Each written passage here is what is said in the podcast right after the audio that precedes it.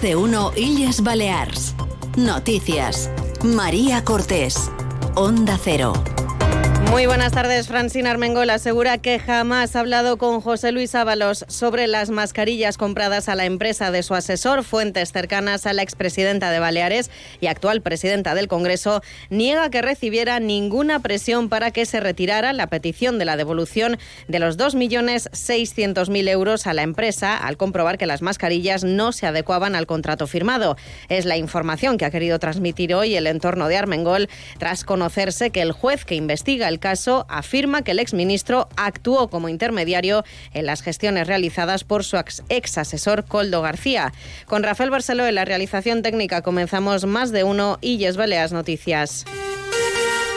El juez de la Audiencia Nacional, Ismael Moreno, que está investigando la presunta trama de corrupción en la venta de material sanitario durante la pandemia, señala al exministro de Fomento, José Luis Ábalos, como intermediario para tratar de frenar el expediente administrativo iniciado por el Gobierno para reclamar 2.600.000 euros a la empresa del que fuera su asesor, Coldo García. Martín Rodríguez, buenas tardes. Buenas tardes. Así se desprende del auto emitido el pasado 7 de febrero por el magistrado, que cree que Ábalos se reunió en enero con Coldo en una marisquería de Madrid para abordar esa reclamación de Baleares por el expediente de las mascarillas. Sin embargo, dice Francine Armengol que jamás se produjo ese contacto con el exministro. Fuentes cercanas a la presidenta del Congreso y expresidenta de Baleares aseguran que no habría hablado con José Luis Ábalos sobre las mascarillas del caso Coldo, ni tampoco sobre la reclamación para que la empresa investigada devolviera una parte del dinero. Niega que la presidenta recibiera ninguna presión para que se retirara dicha reclamación que se inicia en marzo de 2023. El auto del juez también revela las conversaciones de varios pinchazos telefónicos en una de esas llamadas entre Coldo García y el presunto cerebro de la trama, el empresario Juan Carlos Cueto. El asesor le asegura que había quedado con Miguel Tellado, portavoz del Partido Popular en el Congreso, y un tal Alberto, y le informa, en palabras textuales, que el asunto del expediente de Baleares estaba más que hecho, según recoge el juez en su auto. Un tema que hoy ha querido aclarar el portavoz y vicepresidente del Gobierno, Antonio Costa, que niega que haya habido presiones al ejecutivo de Marga Praens. Además, asegura que ningún alto cargo ha tenido contacto con la presunta trama de corrupción por la venta de mascarillas. Ningún alto cargo del actual Servei de Salud de las Islas Baleares ha, ten, ha tenido ni el más mínimo contacto con Coldo ni nadie de la trama de corrupción. Sí que puede existir la posibilidad de que mmm, miembros de la empresa o Coldo, no lo sé, hayan tenido eh, contactos con mmm, funcionarios dentro del marco del expediente de reintegro. Antoni Costa ha recordado que la empresa presentó en noviembre alegaciones a esa reclamación hecha por el Gobierno para la reintegración de parte de la compra e insiste que el expediente no ha caducado. Sinceramente, ¿eh? ¿qué interés puede tener el, el Gobierno actual en que eh, el expediente caduque? ¿Alguien, ¿Alguien lo entendería? Creo que quien tiene interés, parece ser, en que el expediente caduque es el Partido Socialista y el señor Negueruela. Cada día lo está. Es que parece que lo está pidiendo a gritos. Y reitero, el expediente en la vía administrativa no ha caducado. Y reitero que se ha abierto otra vía, que es la vía penal, desde el Partido Socialista han dejado entrever que el actual gobierno del Partido Popular habría tenido efectivamente intención de dejar caducar ese expediente. El portavoz parlamentario del PSI, Viago Negueruela, ha señalado que si el Miguel Tellado que figura en el auto judicial es el portavoz del Grupo Popular en el Congreso, el Alberto que se menciona en las grabaciones sería Núñez Feijó, algo que el aludido ya ha negado. Yo creo que Miguel Tellado, a falta del segundo apellido, parece ser que es Miguel Tellado, porque Miguel Tellado creo que es Miguel Tellado y me imagino que Alberto, que es su jefe, debe ser el señor Núñez Feijó, porque se llama Alberto Núñez Feijó. Y porque es una persona que a lo largo de su vida profesional ha acreditado no tener escrúpulos. Ha acreditado no tener escrúpulos en verse con mucha gente. Iago Negueruela también ha tachado al actual Ejecutivo Autonómico de mentiroso y ha reclamado explicaciones a la presidenta Marga Proens. Necesito que se contraponga con esto, porque van a tener que dar explicaciones. Dentro de este sumario, muchas explicaciones. Van a tener que declarar por lo que han hecho. Y tendrán que declarar, veremos en qué condición, muchos de ellos. Porque caducar un expediente es lo que es. Y es lo que dice la justicia. La justicia les está acusando de eso.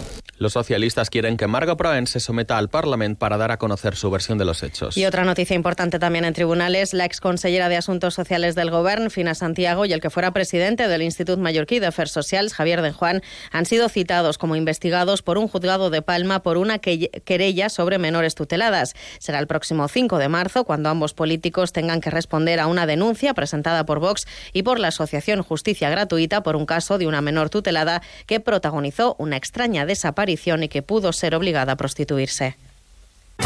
Arranca la 26a edició del Menorca Jazz Festival, un esdeveniment esperat pels amants de la cultura i del jazz. Sara Mackenzie, Marco Mesquida, Momi Maiga, Albert Cirera, Naomi and Her Handsome Devils o The Sheer Tales Trumpers, entre molts altres, conformen la present edició del festival, amb el suport de la Fundació de Foment de Turisme de Menorca.